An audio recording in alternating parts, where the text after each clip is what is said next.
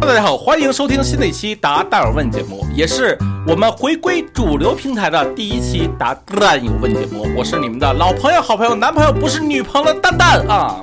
Hello，大家好，我是楚。啊哎我我能不能给我们打一个广告嗯，可以，可以，可以。啊？我们现在推出了一个新节目啊，叫《男女有别》，男是困难的难。哎呦，上期都说了，朋友啊，这个不要本位主义那么强，好吧？不是，我是为了让大家搜索的时候别搜错了。你看你 这，然后这个楚文啊，其实啊，我这么跟你说啊，你虽然呢跟邹瑞霞同学，然后还有那个孙希季同学呢录了一档那个男女有别，男女有别，男女有别啊，男女有别啊中国人说话。啊。但是呢，我跟你这么说，你跟着他俩混啊是没有前途的，起码在这个音频的领域，知道吗？因为呢，在音频领域啊，他们只能算是半路出家啊。你但是我是吗？我是资深人士，本人啊，这个在过去的八年间，八年间一直从事《蛋姐创业》这档节目的录制，对对对对就是呢，这个这个听这档节目的有一个算一个啊，嗯那都是我的老粉丝，知道吗？没有几个支持，哎，刚才我说那两号人的，这是第一啊。第二是什么呢？第二是本人经过这八年的磨练，嗯那是一个相当有有具有相当主持和做音频这个丰富经验的一个哎资深的从业者。啊本人呢，因为做了这档播客节目，还在哎过去的几年中被北京人民广播电台邀请成为了一个特邀主持人和观察员。啊所以呢，如果你当时上大学的时候，但凡的努力一些、上进一些，听听北京人民广播电台 FM 幺零零点六播出的每周日的创投一加一节目的话，那你是可以在这儿听到你老板的亲切且慈祥、带有磁性的声音的，知道吗？电台其他城市可以听北京的吗？可以啊。啊哦，哎呀，你你你，我以为只能听本地的你电台。你难道不知道喜马拉雅就能听北京人民广播电台的节目吗？啊才疏学浅，啊，不如您才高八斗。啊，所以爸爸们别再给我限流了啊！然后，所以，所以我跟你说，楚文，你这个音频啊，你这个音频的事业能走多远，主要看跟跟着谁录，嗯跟对人很重要。其实这个这个就是你刚毕业，你不太懂，就是职场啊，它是一个江湖，知道吗？在江湖上跟对人很重要，站错站错了队啊，有可能就是你是在 PUA 我吗？没有没有没有，好吧，我就友善的提醒一下，提醒一下，好吧？啊，这个有些时候啊，别看他，哎，你看，比如邹瑞霞同事啊，他老是在攻击我，diss 我，哎，但是呢，你你得你得，但是大家很爱看。哎对，不是，你得你得你得去自己判断他说的到底对不对，对不对？有一句话怎么讲呢？就是我从来啊，我没打过女人，我也不反驳女人，知道吗？啊，所以这都哪跟哪儿去了？所以呢，他有时候说的未必对，但是呢，只是因为我不反驳，所以就显着他很强势，啊他就是你很有说的对的。气度，你哎对对对对。对对对对对对，你看，你看上道了吧？所以，所以啊，我再次给你强调，就是他们三个女人做的那个，嗯，老中青三代的那个节目，叫做《男女有什别》。男女有别啊！大家呢，哎呀，你们听听就完了，重点还是要听蛋姐创业的正王牌节目《答蛋儿问》，好吧？啊，那这个先跟大家说啊，最近因为疫情啊，嘉宾不好请，而且呢，这个嘉宾都属于一些老幼病残、老弱病残孕，所以呢，有的是老了，有的是病了，有的是残了，有的是有。你看啊，我跟你说啊，周大凯最近忙于结婚，算不算孕？哦，这个马老师最近是不是他妈扎针灸，然后三叉神经也也不行了，脸也歪了，然后这个这个脸歪了。不耽误说话。呃，操，脸都歪了，还怎么说话？然后是不是不是是不是残了。是吧？那么病是谁呢？欧哥，你看啊，天天北京、云南、云南、北京，天天红码、黄码、红码、黄码的，这是不是是病，对吧？那樊金科呢？你就这大龄男青年了，还没找着媳妇儿呢，算不算老？哎，你看老弱病残孕，哎，所以呢，这个今天我跟大家说啊，这期第一期的回归主流平台第一期这个答档问是由我蛋蛋，你们的老朋友和你们的新朋友楚文同学一起来录制的，回答大家的问题。所以呢，如果大家哎有什么创业相关、商业相关或者人生相关的问题，还是可以在老规矩啊，去蛋姐创业的实名订阅号回复提问，提交你的问题，好吗？那今天又有哪些刁钻、古怪、离奇，不需要其他嘉宾，他们来了也回答不了的问题？来吧，楚文。好的，好，那开始 OK，啊。第一个问题，帅的被人砍。他说：“蛋哥，我想了解一下，在抖音做真人出镜的治愈系有共鸣的书单号，需要注意些什么呢呃，真人出镜治愈系的书单号需要注意的是，真人出镜的人是否够帅。？”哦，你你想想啊他说，帅的被人砍了，那肯定对自己的操，一般起这种名儿的啊未必，就是啊缺失什么才会在网名上叫什么，哦你知道吗？比如说，你看啊，我们那代人叫什么呀？叫西门吹雪，对吧？你以前的网名叫西门吹雪那倒不是，没有那啊那不是。你以前网名叫什么？我以前网名啊，帅的被人砍。那倒不是，那倒不是。我我以前网名特傻逼，咱算了，别说了哎，我特别特别好奇啊。我以前网名叫这 QQ 是吗？啊，都都行啊，我以前秋秋啊，那个秋秋名啊叫七块钱啊，啊，七七块钱。什么意思啊？这是就是呢，首我第一次，当时你你是在家上网的，我们当时有 QQ 的时候，第一次上网啊是在网吧，啊，然后当时我兜里只有七块钱，我正好打开了 QQ 注册，所以我也不知道叫什么，然后我就哎一翻兜七块钱，操，叫七块钱了。我这感觉很有意义啊，也不哦是傻逼啊。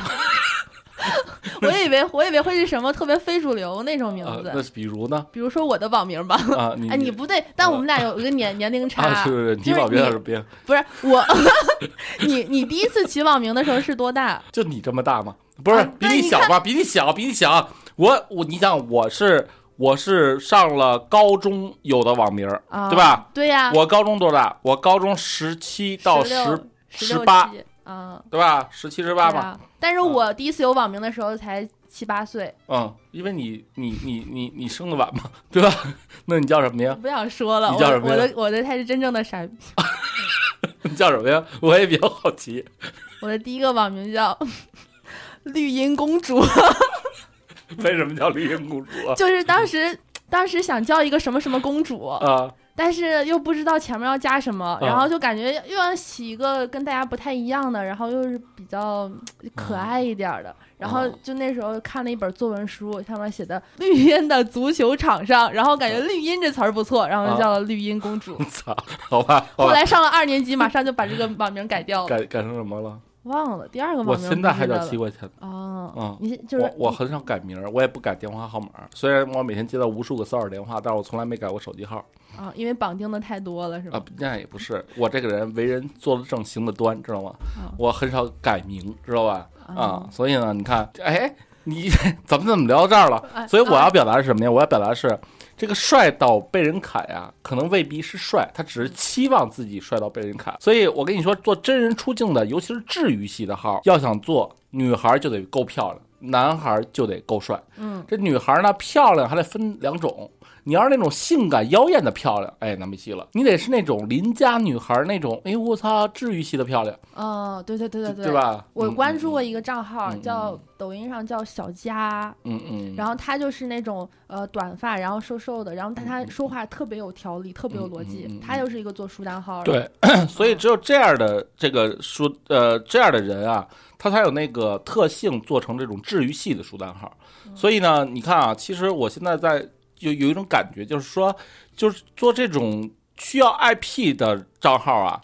抖音其实看测的是什么？测的是你这个 IP 有多少人喜欢你这张脸。然后呢，你看，比如说咱们现在带你创业做的这个知识分享或者是商业的这种口播知识号，嗯它需要的是什么？它需要的是选题，谁讲无所谓，嗯你只要把这选题讲好，有深度或者有意思、有见解，它就有流量，不管谁讲都行。嗯但是呢，你看那些呃剧情类的，是或者是一些情感类的，嗯，他比较吃 IP。你这个人如果哎，你这个形象对对对，他不符合那个你要说的，你就你就拍得再好也没流量嗯啊，对吧？所以其实这是。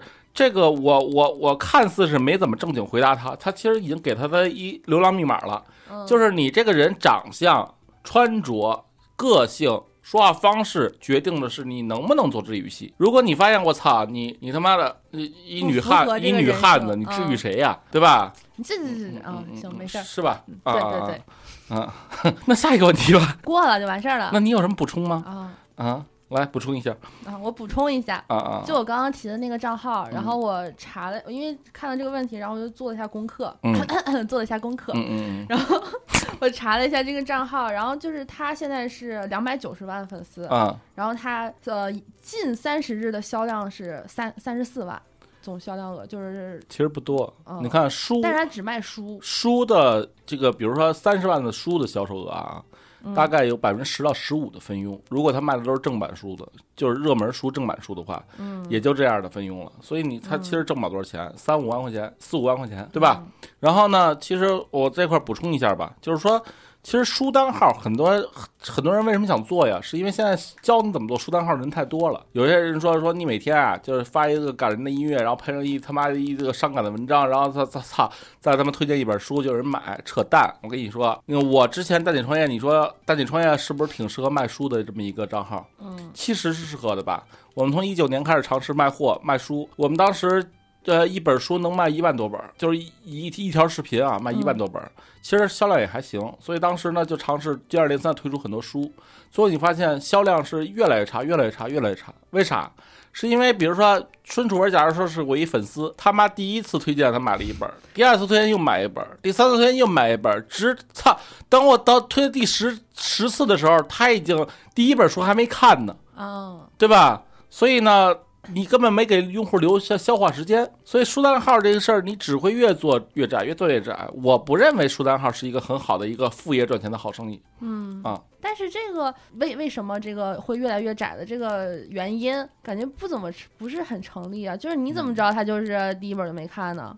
你你你只有书单号怎么玩吗？嗯一天推荐一到两本或者一到十本就但不一定每个人，你的每个粉丝啊，都、你都在买。你的我知道你的逻辑，你的逻辑啊就是、就是广撒网。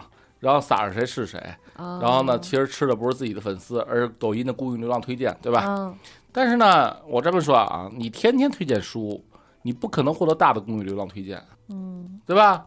啊，我操，你你每条视频三百播放量，哼 你你那你博啥呢？对吧？啊，好吧，而且我我觉着做这种书单号，其实如果想大规模生产的话，都不用有人物 IP，你就做非真人出镜的，人家怎么玩？人家书单号是这么玩的，一个小团队三个人，然后呢做非真人出镜的，三个人负责十个账号，每个账号一天发三条，都发什么内容？就只念，就是一 BGM 啊配点儿的小酸文底下挂一卖书的链接啊，或者就是配点儿空间号那种东西，营销号那种东西，然后卖一本商业书，嗯都这个。嗯然后这种东西，你知道这干嘛呀？就这种东西啊，它是博量的。比如说我有十个号，每个号每天发三条，一天就是三十三三三十条作品，三十条作品，假设说啊，平均播放量每条作品三百，嗯那我也捞了几万免费流量。然后万一有一两条爆了，哎，嗯对吧？他就赶上了。然后报了，我再算转化率，哎，他要值当投点手加，我再投点手加，不就这个逻辑吗？对吧？但是我觉得那种只拍空性号的很少产生共鸣，比较趋近于营销号，呃，呃就也不其实其实就是营销号加挂链接而已。嗯嗯嗯，就是营销号挂链接。就是你看，当时我卖了一本张磊的价值，然后我的开场是，哎，这张照片大家都看过吧？是那个在乌镇东兴局饭局，然后让你看中这这一桌人号称是史上最贵的互联网饭局，嗯中间坐的是谁谁谁，边上坐的是谁谁。哎，你注意戴眼镜儿的人是吧？那个其实他是这些大佬中的背后大佬，啊他投了这桌人几乎一半！然后他是谁呢？哎，张磊。张磊是干嘛的呢？然后呢，哔哩啦啦说一大堆。但你这个跟你刚刚举例子就不一样，嗯你这个是就是纯粹就是一个内容，而不是那什么什么 BGM 配一个什么什么。我跟你说，书单号玩的好怎么做？你抖查查这样的工具，你知道吗？就跟嗯馋妈妈、抖查查，嗯它是一第三方监监控。会玩的怎么玩呢？就是通过这个第三方监控，看看抖音，哎，比如说抖音这个平台，它这个三十天内什么书卖的最好，什么书卖的人最多，然后你再把那个，你可以通过这样第三方监测软件，可以看到的是哪条视频卖的最多。那你把他们那条视频的文案扒过来，自己弄一下，弄换点空镜，不是完了？嗯对吧？对，是是这意思吧？因为他已经帮你测过了，这这样的转化可能会更高一些嘛，嗯对吧？啊，这其实是一个电商逻辑，不是一个内容逻辑。嗯，嗯感觉我我之前看到这个问题之后，我还自己好好研究一下那个账号，嗯，感觉他可能就是更多靠自己的人设、个人魅力呃，靠个人魅力卖书的现在就是，呃，其实就俩人儿，一个嗯那个刘媛媛，啊，一个呃俞敏洪，嗯对吧？啊嗯，但是呢，那种卖书啊，但是刘源啥都卖啊，他都他只呃以前是卖书，卖书嗯卖书品类第一嘛，嗯嗯嗯嗯。嗯嗯，还有一个王芳，以前北京电视台那个主持王芳卖亲子类的书。嗯啊。其实这种 IP 卖书啊，有一个问题就是你不好起，嗯，但是你起来就能很大卖是。啊。就而且他们像你刚刚举的那些人，他们本身就是有一定知名度，嗯是啊有成就是的是是如果是素人起号的话更难一点。就是素人起号，你除非呃，就是就别人不相信你看了这么多本书，嗯但是比如说刘源他没看书，他也也别别别人也信他看，嗯，就这这事儿嘛，对吧？对啊，就是说我我天天跟蛋姐创业的粉丝说，我他妈天天看书，谁也谁也不信啊，大家都知道我什么人。你不是直播给大家展示你做的笔记吗？但是你要说我天天喝酒，他们肯定信，啊，这这就是人设问题，嗯对吧？嗯，好的。虽然我天天看书，而不是天天喝酒，哼 刚刚刚刚刚拍摄的时候还喝了一小口白酒 那那是酒瘾子，啊。嗯，好吧。今天晚上他要同学聚会，啊，对对对，今天我大不是大学商学院同学啊，嗯然后哎，你你你多久没参加同学聚会了？嗯，大学同学聚会，嗯，毕业的时候搞了一次，然后那他妈到现那叫散伙 饭，啊那叫那不叫聚会，那叫散伙饭啊。那嗯，那嗯我好好多好多年了。哎呦，高三毕业之后就再没聚会过真，是一个冷漠的人呀。哎但我们会有小型的啦，没有大型的，哎，你有没有反思过这个问题？是没有聚会，还是没有你的聚会啊？没有聚会。啊啊 我们高三最后一次聚会还是我组织的，啊啊！我就怕是什么呀？就是在这拱火的。我就怕就是人家，我操，今今今天哎，明天见啊，老李明天见，老李啊，天天见。结果呢别告诉那谁谁啊，对对对，结果呢，我操，这个孙楚文同学呢一次都没参加，哎，最后一发现，并不是没有聚会，而是大家都不愿叫你。不可能。哎呀，哎呀，好吧，嗯，那那你们你们商学院聚会是不是已经聚会了十次，然后只叫了你这一次？不上我我是什么人？他们叫我十次，我他妈只去一次，知道吗？我是这种人，你知道吗？啊，我这个人一天日理万机的，我能参加那么多无效社交吗？是不是？啊确实，嗯，嗯每天背个小书包。行，开始吧，第二个问题吧。好，第二个问题，嗯嗯第二个问题，其实这个我也特别想，我觉得这个你能发散很多。嗯混世大魔王他说，穷人变富的过程中最大的阻碍是什么？思维方式，嗯你觉得是最大阻碍是什么？嗯，你算穷人吗？现在？我算吧。那你觉得你变富最大阻碍是什么呢？嗯，你男朋友？不是，不是 那是什么呀？我是一个很自我的人，啊，那我觉得应该是，就跟你说的有点像吧，就是嗯会给自己设限，就是比如说我我能看到的，就是我能达到的，嗯那我好还有好多我看不到的，然后别人说你也不信。对，就是别人别人说了，我感觉哦，跟我好像没什么关系，我也达不到那个程度你。知道思维方式，我为什么说这点吗？嗯是因为其实你看，我前两天不是采访了很多就是做小生意、小买卖的人吗？嗯其实啊，你看他们每天都羡慕着，比如说羡慕很多哎抖，比如说他们很多人羡慕抖音网红，嗯他们觉得你他妈挣的很多，他们就是五百我要五百万粉丝，我怎么着怎么着。比如说我采访了一个呃这个收破烂大哥，嗯我就告诉他，我说大哥你应该收徒啊，那收破烂大哥一年挣个七八十万，啊，他他其实在收破烂领域做的还行。我说你大哥你干嘛不收徒啊？你一个人收三千，你也别收多了，你一人收三千，我帮你好好宣传一下，或者是你自己做一抖音号，你就天天吹牛逼，说我们这收破烂多挣钱，你给他演示，有的是人找你收学呀，嗯嗯，对吧？你一人三千，你别多了，你一年教他妈二百个，对吧？二百乘以三千是多少？一个新的问题。六二百六十万六十万，啊，六十万那就跟他一年收破烂累死累活，二十四小时累死累活挣的钱一样了，嗯对吧？那他为什么不愿意去接受这件事儿呢？因为首先他在他固定的那个圈子里已经轻车熟路了，嗯他在那个圈子里算个专家，但是在一个陌生领域，他不愿意走出这第一步尝试。另外，他又怕什么呢？他又怕所谓的人怕出名，猪怕壮。为什么很多人想做抖音又不想出镜呢？不是就是怕身边的亲戚朋友看见吗？哦对吧？那看见又怎么了呢？这个也是阻碍吗？是阻碍。哦，很多人拍抖音不想出镜，为什么？就是怕身边认识他的人看到他，他怕他没做起来的时候被人看到哦，啊。会很尴尬那种。，对，然后你看，就是比如说，哎，我去采访一些越底层、越不挣钱的人，他们反而戒备心越强。嗯，你你就发现啊，就是你说你有什么可被骗的呢？啊，他越没钱的人越怕被骗，你知道吧？这是一个底层的问题。但是你想想啊，呃，还有还有哪些思维啊？比如说，比如说，如果你现在，除非你做抖音，你如你如果发现我两毛钱就能购买一个粉丝投抖加的话，你愿意投吗？两毛钱买个粉丝啊投啊，对啊，那啊别人有很多人不愿意投，因为很多人做生意或者赚钱的思路是我他妈只能收啊，觉得花花我钱就是不能花亏了。啊，但是呢，做生意的人都懂，嗯如何能挣更多的钱呢？一定是拿钱去买钱。嗯什么叫拿钱去买钱呢？比如说，我发现我操，淘宝的流量特别便宜，那我就去这儿买流量，然后再把流量转化成钱，这叫拿钱去买钱。比如说，我在淘宝花了一千块钱广告费，最后呢，我卖了他妈两千块钱东西，我挣了一千二，嗯，那这不就是拿钱去买钱吗？对，但是呢，很多人是什么呢？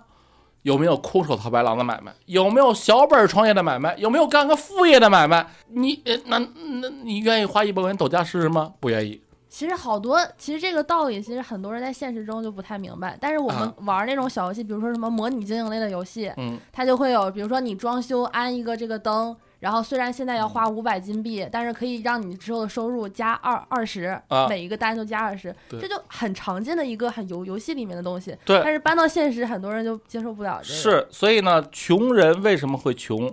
思维方式。如果你看过一本书，那本书叫做《贫穷的本质》，哎，秀知识点了啊！你如果看贫穷的本突突出了你平常在看书。贫贫穷的本质，其实主要讲的就是思维方式问题。比如说啊，举个例子，书里写了一个事儿，就是非洲特别穷，对吧？嗯，经常很多非洲的人，我操，吃不上饭，还被疟疾感染致死，疟疾发病率特别高。而疟疾怎么引起的呢？就是他妈蚊子叮你。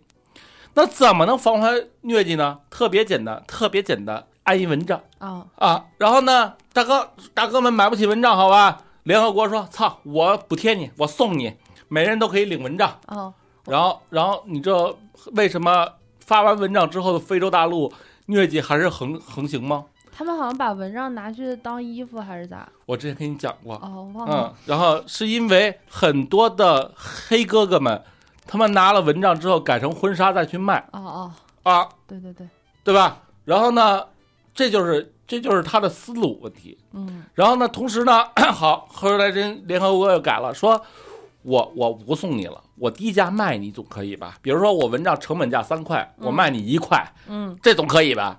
不行，他们也不买，因为你之前免费送过我，你这个凭什么让我再花钱买？你知道吧？嗯所以这就导致的是赚不过金来。还有一个说说说是是什么一个贫穷的地方，比如说南美一贫穷地方，他们就发现这个地方的孕妈妈呀，这个小孩出生率都会有一些很多发病的几率。但是比如说啊，你在怀孕的时候，哎，每天补充点叶酸，你就没这疾病。但是呢，补充叶酸是需要你在怀孕的时候投入二点七美元。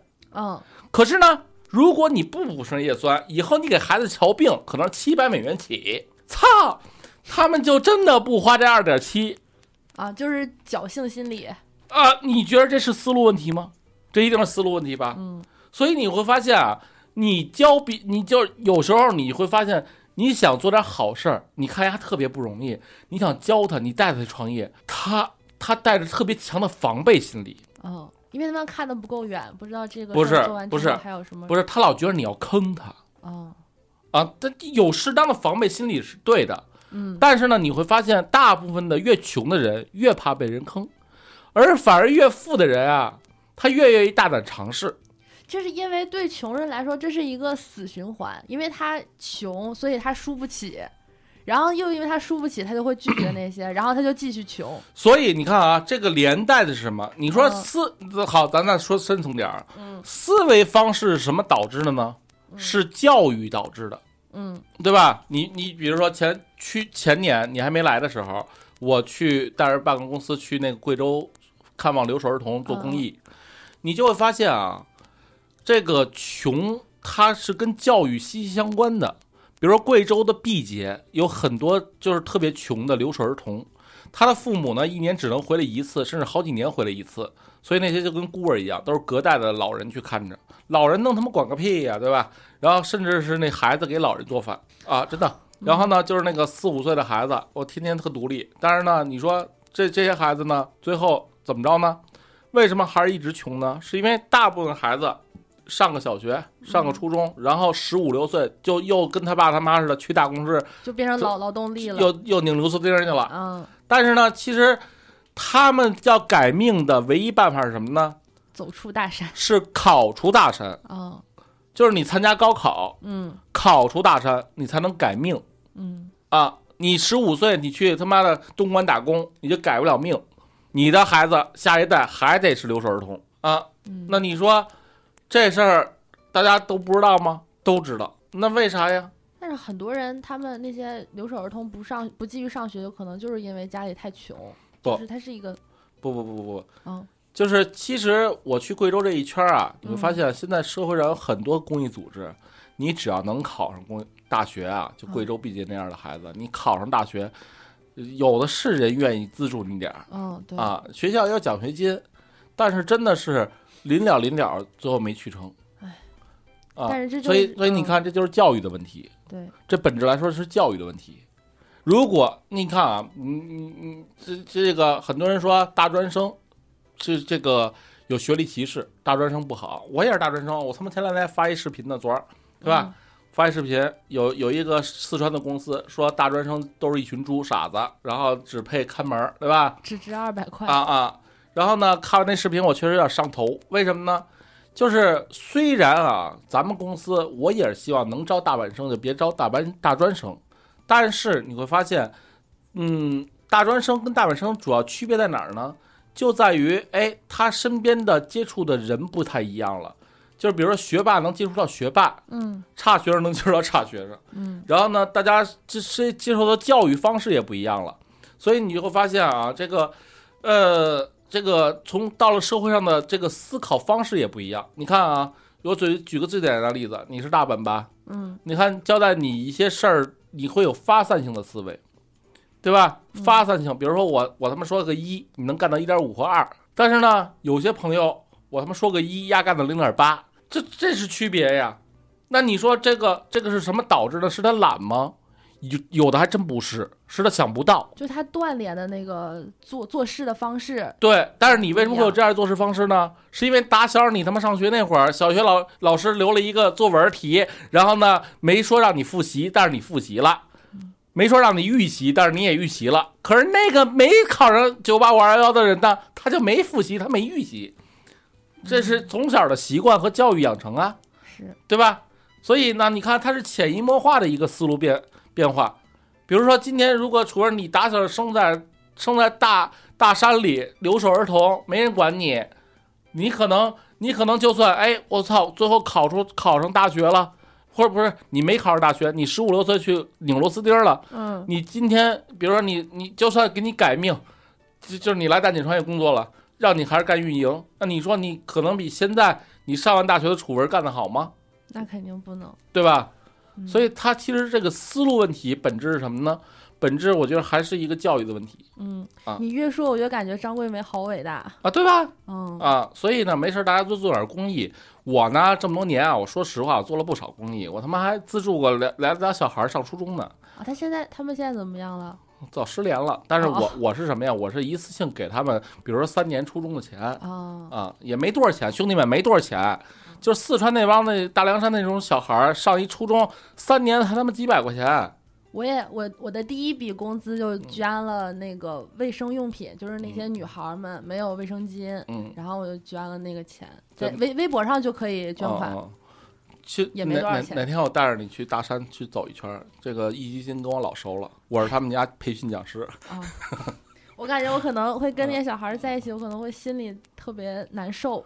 我跟你这么说，就有有些公益最不好的是什么呢？嗯，最不好的就是把这些山里的孩子呀带到城市里耍一圈儿哦，就是变形记那种。啊。嗯，他结果那些孩子呢，你想啊，你见过好的了，你还愿意过差的吗？对啊，但是呢，你会发现你无力再过好的，那你就扭曲了。他这种会两极分化。对，就有的会那种比较自己自我性格比较比较强的那种，他们就会奋发图强，然后回去，然后还有的人就直接摆烂了。对对对对对，哦所以呢，就这种缺德事儿啊，少干。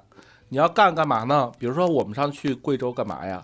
就是当地啊，腾讯还有字节嗯联合做了一个，还有壹基金三家做了一个项目，叫做忆童乐园。嗯忆童乐园是干什么的呢？忆童乐园就是在贵州当地呃毕节地区啊，修建了很多，就是呃，就是给那些哎十八岁以下的这些留守儿童，你下了学之后，你不是没处去吗？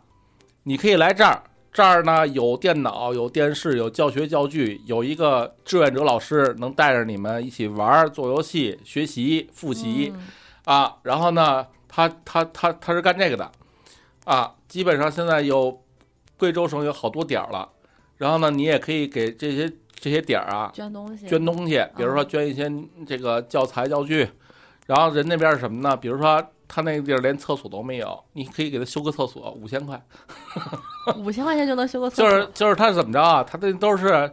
村儿里啊，强征出一块地让他弄，嗯但是呢，那地儿没厕所，这小孩过厕所就得穿过一特别宽的马路去对面上，但是哦那他妈的大卡车唰唰唰唰唰来回来去过，你知道吧？哦，他要想在这一块儿不出交通事故去上呢，你就得给他这儿这儿盖一个，知道吗？啊，他现在有厕所了吗？那块儿？有的地儿有，有的地儿没有。啊哦，啊！所以哪天我带你去一趟。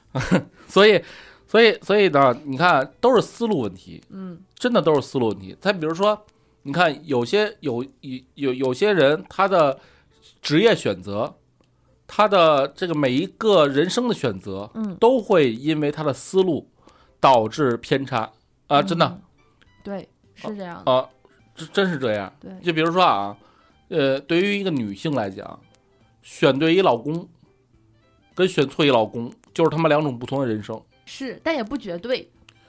你比如说，如果选错了，然后从此以后开挂，然后我、操，少啊，啊少！中国为什么大部分的这个夫妻都是过着过着就他妈的成亲人，相敬如宾了？就是说实话，没有爱，只是说对方都没有找到一更合适的替代品。哦，但凡有，嗯但凡有，就会哎产生裂变。你怎么这么发自肺腑我没发，啊？我这正常录节目，我有什么发自肺你刚刚？说那段话的时候，鼻孔都放大了，非常真挚说的。操 你是研究了行为心理学吗啊？嗯，好吧，你之前有几期还让我去看那本书呢。啊、然后哎，所以所以所以这个，你觉得我说的这个穷人变富的过程最大阻碍，你觉得对吗？其实根本不是钱本有没有创业本金，有没有大哥带，大哥也他妈带不了带不动的人呀，嗯，对吧？不过如果遇到那种比较有耐心的人，他会启发你的思路。我这么说吧，嗯呃，除了这个思路问题，还有一什么呀？就是人天生的惰性。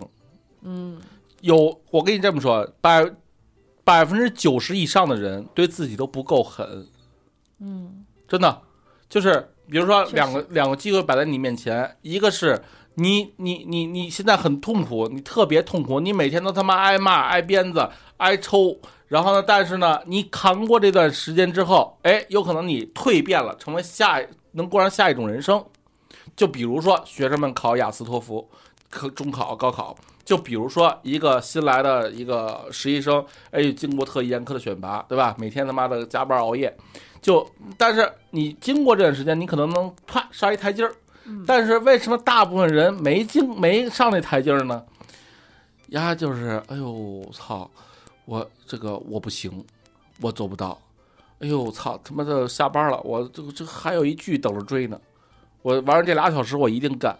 嗯。这这都这个，但是这个其实很，其实说着比较容易，但很难摆脱这个思维，因为我是不理解，我是不理解，就是我不理解为什么他不能为了改变人生走向、改命，或者是我是不理解，比如说一个人啊，以前嗯假如说月月入一百万，嗯我操，干啥啥不行，突然被降职了，在就跟年羹尧一样。比如说以前是一征西大将军，我操，突然他妈守城门去了。但是我是不理解有的人为什么哎守了城门之后，每天也开开心心的。然后我也不理解他为什么没有这样的落差。然后当你问他，哎，大哥，你是你是想继续守城门呢，还是哎咱找一事儿你再闯一把呢？然后呢，基于他之前闯了几次没闯成功，嗯，他说我还是守城门吧。你看，因为因为你现在从一个旁观者看的话，你就是你会有想象一个有个美好未来，但是他嗯本人在实践的时候，他可能不知道自己再努努力就能拥有一个美好未来。这个世界呀，我这么说特别操蛋。这个世界啊，就是你努力奔跑，有可能回头一看还是原地踏步。所以你只能偏执的去努力，你才有机会。呃，这这是跃迁，就是这么说吧，楚文。嗯就比如说，你我大专毕业，我今天能跟你一个大本生混在一起，跟瑞霞那样的九八五二幺幺的这个某个某个小地方的状元、高考状元搞到一起，那是因为我操我在之前十年间的努力，嗯你知道吗？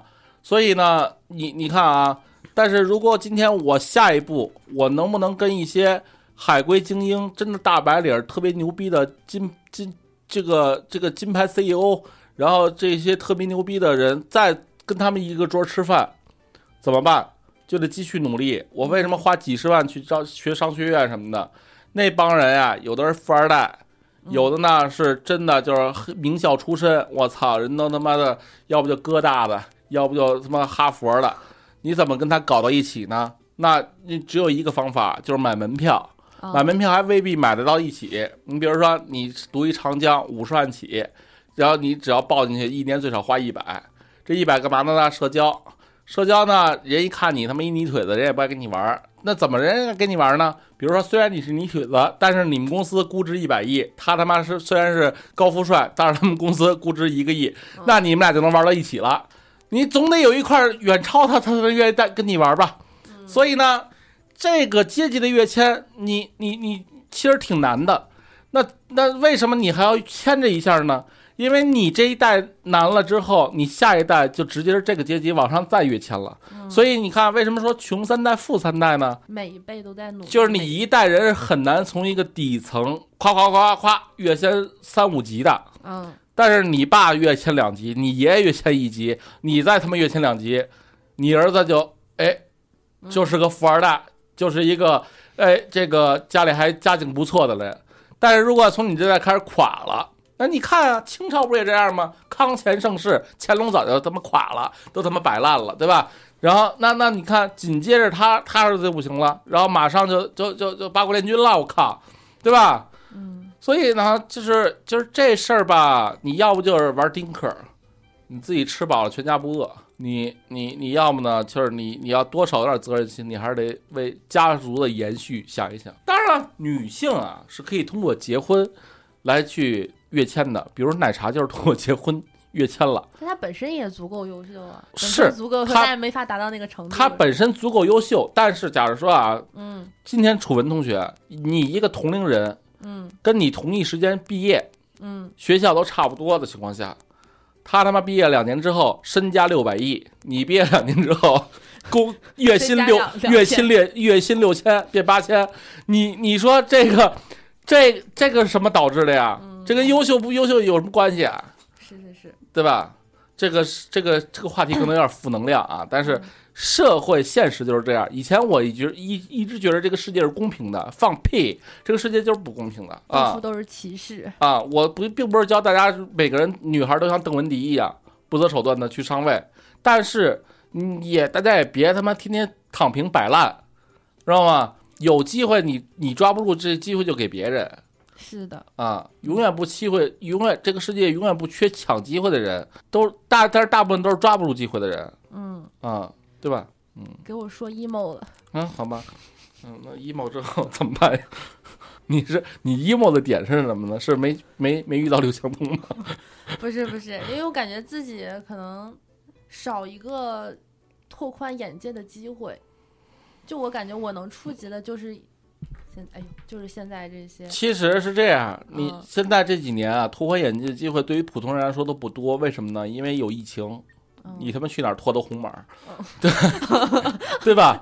所以你现在拓宽的机会是什么？是看看书，不是看看剧，嗯对吧？然后呢，这个干点你自己喜欢干的一些这个一个一些东西，就比如你你学点社交货币。什么叫学点社交货币呢？你比如说你今儿啊，你是兴趣爱好，嗯学了一个哎，比如说古典古典的油画，呃，怎么看？嗯你以后能跟人吹牛逼，这叫社交货币。有时候吹牛逼是能跃迁的，嗯，对吧？但是呢，你不懂，你怎么弄啊？是是这意思吧？有道理。所以，所以，所以，等等等没有疫情的情况下，你你这个岁数应该干嘛呢？你应该是不要在乎你买车买房什么时候买，你应该是拿着钱去旅游，哎，我就特别喜欢旅游，嗯，拿着钱去旅游。嗯然后旅游呢，比如说你去欧洲，不是他妈去欧洲血拼，找找他们打折店，而是看看人教堂，对还吧？能现在现在这情况，近五年内还能出去吗？能，我就是我就十一以后差不多。真的，然后，所以，所以，所以你你知道，就是你见的更多了之后啊，嗯就就就就就他眼睛自然就开了。但是见去去旅游有两种人，旅游呢有一种人纯玩纯买，就是他妈到到外边淘货。哦，有人去香港干嘛？去淘奶粉、淘货、嗯，淘表、淘淘东西。那那这种是没有意义的，其实。我不是这种，我应该是去那种每我每到一个城市，我肯定会去他的博物馆，嗯，嗯，先就看一下，是就是就就是，但是你你你你其实，比如说你去呃，我当时去马德里博物馆啊，就西班牙那嗯博物馆，就是你看不懂，哦，你知道吧？嗯，所以这个全是英文，不不是不是全是英文，就是你就看那雕像，你也没觉得好哦，啊，你看那画，你也没觉得怎么着嗯啊，就是就是，当然这种东西其实都没什么用，你知道吗？这这，但是呢，你去过呀，你就能跟人白话。嗯，你去的地儿多了，你就能把点连成线。比如说嗯今天你不懂这雕像什么路子，明儿你看一电影，我操，后天你又看本书，你把它串起来了。哦，这雕像原来是他妈的这个这个谁谁谁啊，当年这哥们儿干了啥啊？为啥呀？这这这这嘚儿待着，对吧？嗯，嗯，他他是这个逻辑啊就成为之后的谈资，啊，对对对对。然后所以所以我觉得你身边接触的人，决定的是什么？决定的是。嗯，你你你你身边的人，其实决定的是你现在的阶层嗯和你的这个圈子眼界吧。嗯你你看那奶茶，我觉得她嫁给刘强东最大的财富是什么？最大的财富是能认识更牛逼的一群人，是，给不给钱无所谓。嗯嗯，东哥要带着我，我操，我是不是？给不给钱有什么呀？对吧？嗯 对吧？嗯，你说是不是？啊，你怎么感觉像刘强东会听这节目，然后听完之后对你很感兴趣？我这么跟你说啊，我嗯现在认识最牛逼的人是谁，你知道吗？谁呀？是京东京东金融的大哥老大 CEO，呃，我最认识最厉害的，哎，不是，是京东现在 CEO 徐雷哦啊，我听过他讲课，哦，他现场哦啊，跟大流氓似的，哦知道吗？就是这是我能接触到、认识到最最狠的人了。但是你当他听到他们讲课的时候，你确实能够，你就是确实能够，哎呀，让你的人生产生一更多的向往。哦，就是你知道吗？就是他跟你讲醍醐，灌顶是吗？也不是醍醐灌顶，他就跟你讲的时候，他说：“操，我啊找小米李万强，啊当时过来跟我聊天，说他也这么说说话吗？啊，我这学的就那么说话，啊啊然后歪着头跟臭流氓似的拍一串子，啊！然后跟我们讲，说当时小米李万强找我怎么怎么着，就是就是就是你知道，你是特听完特向往的，嗯嗯，你知道吧？嗯就是你觉得已经触不可及的东西，在他嘴里就是一个很随意的啊，就跟咱俩聊，就跟咱俩聊一个八卦似的，对对对对哦对，啊，你懂我意思吧？嗯嗯，所以所以所以就看你对什么有一好。你比如说，今天你如果跟我聊艺术，我不好；你跟我聊穿搭，我不好；你跟我聊美食，我不好。你他妈的就就就见了一米米其林五星大厨，呃三星大厨，我也不 care。嗯但是呢，你得有一好嗯啊，不用非得是那种假文青的那种呃什么艺术类的，你总得有一号。但是你现在号是什么呢？你的号是追剧，你为什么会说我的号是追剧？我猜啊、那你的号是什么呢？嗯，还没有那种特别拿得出手的，我感觉，感觉都是很泛。所以，所以就是说，你在年轻的时候可以多点出击，但是你到最终的时候，你应该在三十岁左右的时候，你找一个专精的东西，嗯对吧？嗯你比如说，你如果听过我录第一期节目的话，你会发现那会儿我不会录节目，但是嗯我操就得逼自己啊！你知道怎么逼吗？就是把脸搁地上让人踩，那叫那叫逼，就是就是你的连脸都不要了，你这事儿就好弄了。嗯当时当时在这个录音棚采访过很多牛逼的人，他看你都是跟看傻逼一样。那会儿的时候你就没有尊严了。那你是怎么把他们请过来的呀？就是忽悠啊嗯比如说你请了一 A，嗯你让 A 给你介绍一 B，B 再给你介绍一 C，然后你采访人多了之后，你不是也有点名了吗？啊！啊，对吧？我想到前两天一个段子，嗯就是跟北大说，我我我现在要要去你们学校，然后嗯再转头跟清华说，北我当北大那边已经通知了，你什么时候要我？就那是种是是那种段子的感觉。是，所以所以你你最好能找到一个你的兴趣爱好，能够找个专精的东西，我觉得还是挺好的。就是我跟你说啊，我这辈子最最最后悔的是什么呢？几件事儿。第一件事儿呢是。上学那会儿确实没好好学习，也我我没想到大大本好学校这么重要啊！以前一直老觉得是能力比学历重要，但是到了社会上才发现，你他妈的有能力没那张纸，你你别的你连面试机会都没有。那你为什么这么多年没有再去考一下呢？考我一个啥？我现在这状态啊，没必要，哦，对吧？你你觉得有必要吗？可能有点必要。你你要是假在假假设说啊，约今天我考了一北大的这个成人本，嗯假如说啊，人大的本，我又去这边的这个北大读了一研，考了一研，啊，那我是拿它找工作用还是干嘛用啊？你之后你就跟别人再说，就再认识这些新的那种特别牛逼的人的时候，就不用没用啊，因为因为你在你三十五岁之前，嗯。你可以说，哎，我操，我这个刚从他妈的斯坦福回来，我我我我我刚刚读了一清华的 MBA，嗯这这这你现在你干嘛使呢？啊，对吧？他他们也不雇佣我，我也不去他那儿打工，但是可以写在账号的简介里。没用啊，对吧？没用啊，所以所以所以所以就看你想要啥。那你有什么专精的东西吗？我我觉着其实我现在写稿算是专精吧，我录音频也还行吧，嗯是吧？你觉得呢？嗯。但你刚刚说的专精是指你的一个一个相当于一个爱好类的，而不是专门的工工作。我跟你说，啊，我为什么写稿比他们家都快？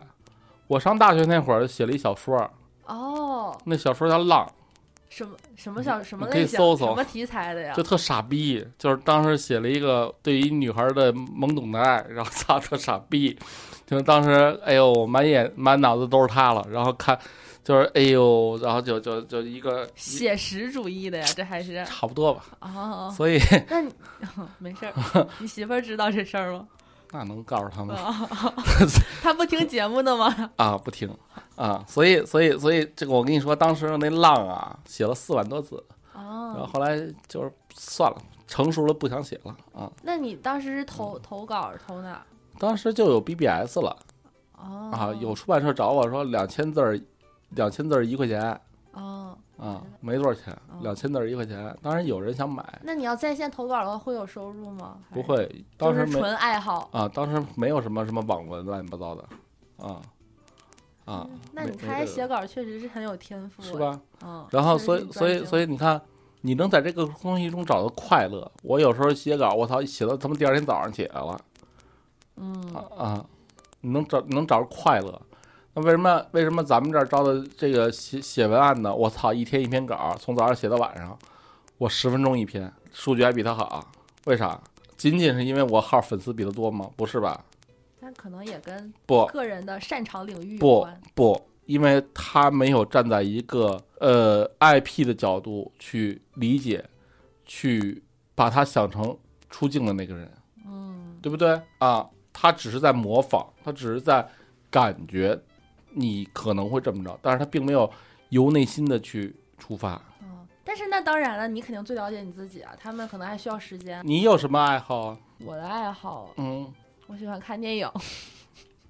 看电影你也琢磨也可以啊。对我琢磨呀，我以前、哦我以前专门写影评，啊，给那然后呢，豆瓣儿不是呃不是豆瓣，就是之前微微博那时候、啊就是最早的影影视剪辑号在微博嘛，啊然后我当时当了一段时间那个皮皮下，啊，然后写推荐电影，然后啊就是大学的时候那时候比较闲，然后啊，做了一段时间。那你能找着那快乐吗？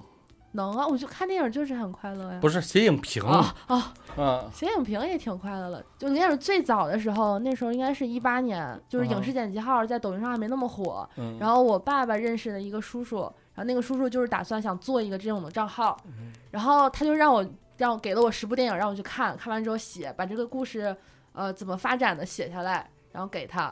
当时我还没有影视剪辑号这种概念，你知道吗？然后我就觉得他可能是想锻炼一下我的文笔，嗯我就给他了，就他白白嫖我的东西，然后拿去做号了。然后呢？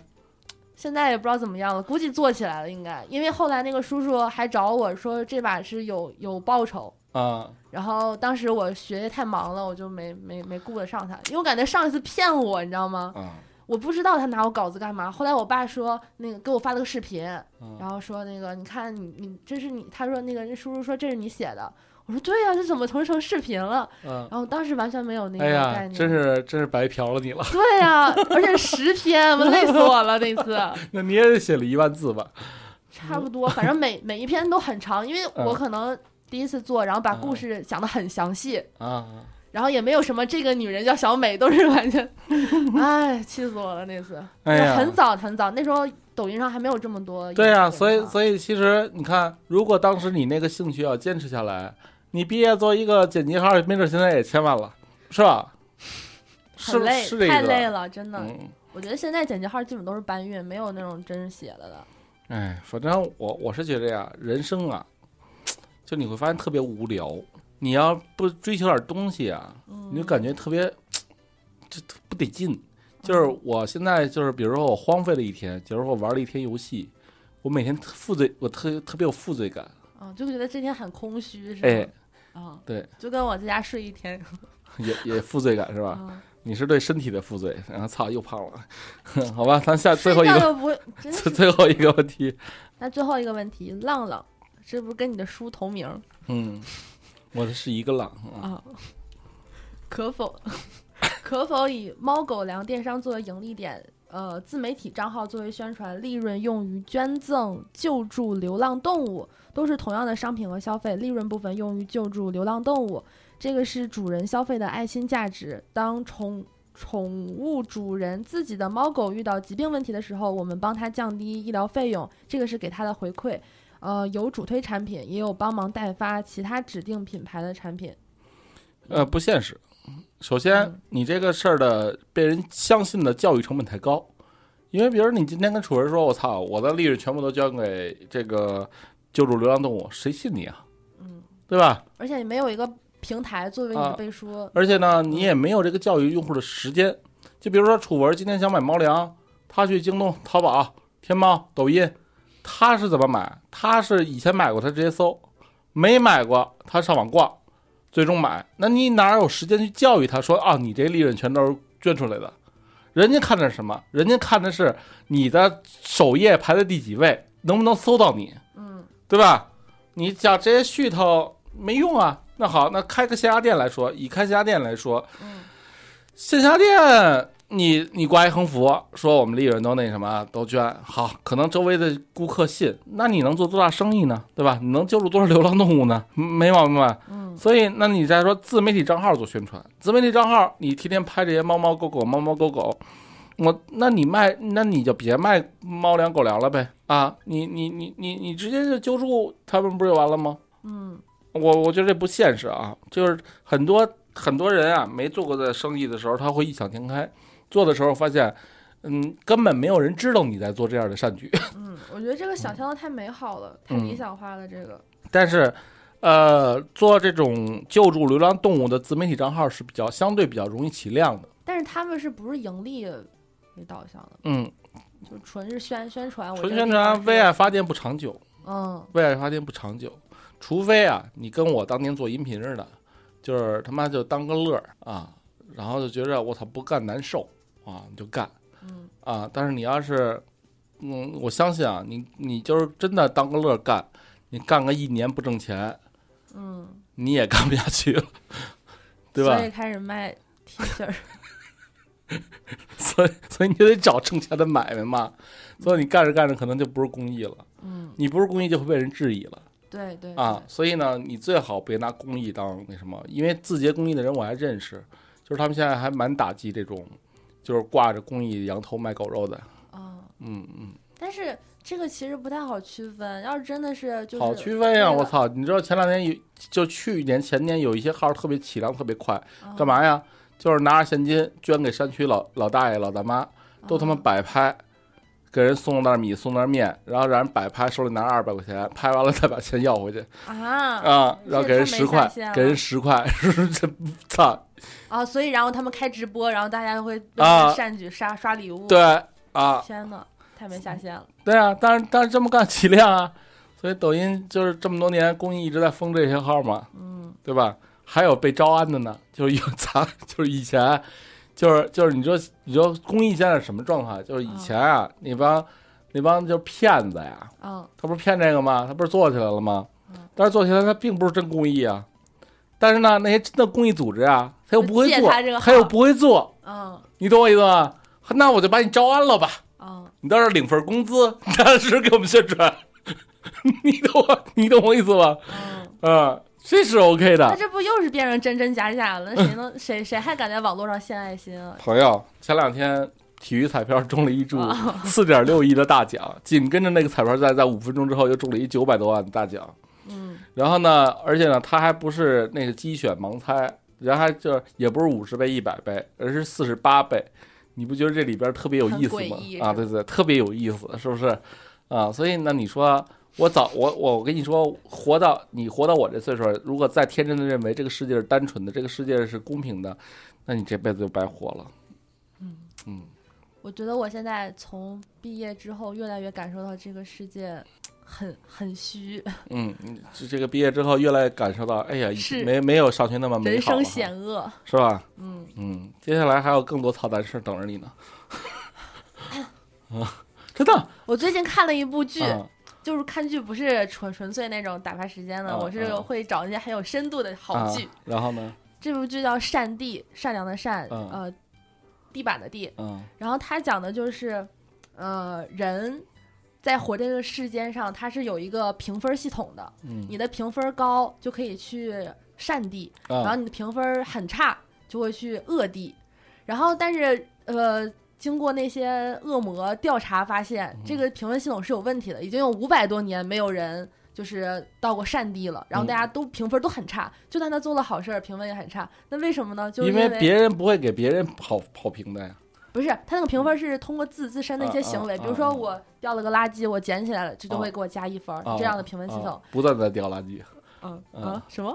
自己不断的扔，不断的捡。那不行，那是扣分儿。你这就别别别别打别打岔，就是他就是为什么是会产生这种现象呢？是因为人间变得越来越复杂。啊，就比如说我现在呃，我说我说我要去买一个什么吃的，但是这个这个吃的它可能用的不是那种环保餐具，嗯就会给我扣分儿。嗯然后我觉得这个事儿看完之后，因为有近近五百年都没有一个好人进入到善地，嗯，然后我就在想，我平常做的一些动作，都扯淡，嗯，对吧你？说是什么扯淡？你比如说，操，你平时做的动作，哎，我今天不要这个外卖，不要筷子了，我做了一善举，嗯，那不扯淡吗？嗯 对对吧？对，就是那个，就是那个剧，让我感觉反思一下生活中很多事儿，你就是按照自己心情来吧，就不用再考虑其他人的感受，不用太考虑其他人的感受。我觉得加一句，就是在符合社会大众基本啊道德节操的基这个基础上，对对对就是由着自己性子来。对，因为反正你最后也要，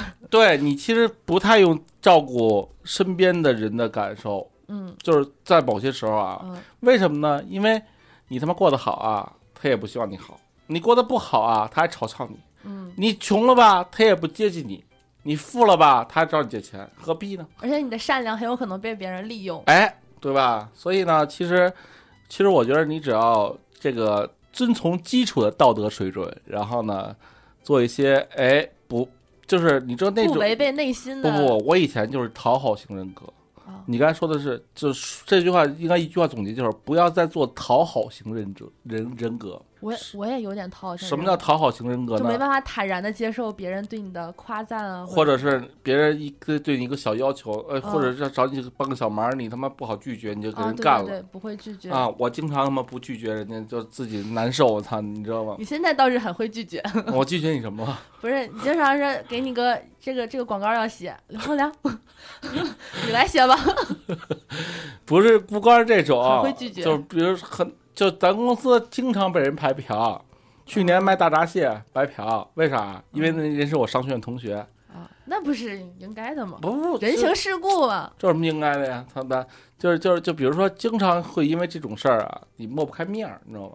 嗯但是呢，后来一想，操，丫白嫖你一回，丫下回也不找你了，嗯，对吧？你何必呢？嗯，今天说了很多丧气的话，今天没有，也不是很丧气，都是一些人生的真谛。啊、好吧，反正呢，大家就这么一听吧，因为这个这个代表代表我跟楚儿的这个最佳水平了啊，啥意思？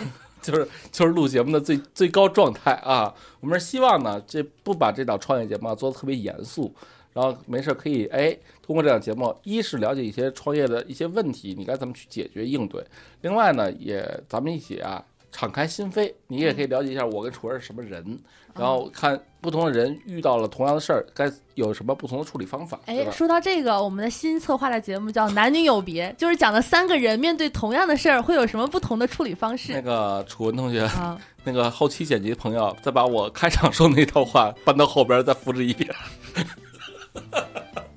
好吧，宣传一下新节目，嗯现在现在没有人听，很惨呢。我们要发展我们的粉丝。这个社会啊是是险恶的，然后呢，这个社会啊也没有什么真正好的人，又要说出什么？所以呢，就是我还是那句话，站队很重要，好吧？我两边都不耽误。好吧，那就这样吧。做做个小广告啊！最近这个想知道怎么做好短视频的朋友，你可以每周四啊来听我的免费的线上公开课，都是直播的。我会给大家讲一讲我们做出，比如说蛋姐创业、呃暴走财经、龙水财经这些基本账号都是怎么做的一些方法和套路。那感兴趣的蛋友呢，你就可以直接啊去蛋姐创业视频订阅号回复听课，或者呢是加哎我的微信号胖蛋蛋六幺八。这样的话呢，你就可以获取周四免费听课的名额，好吗？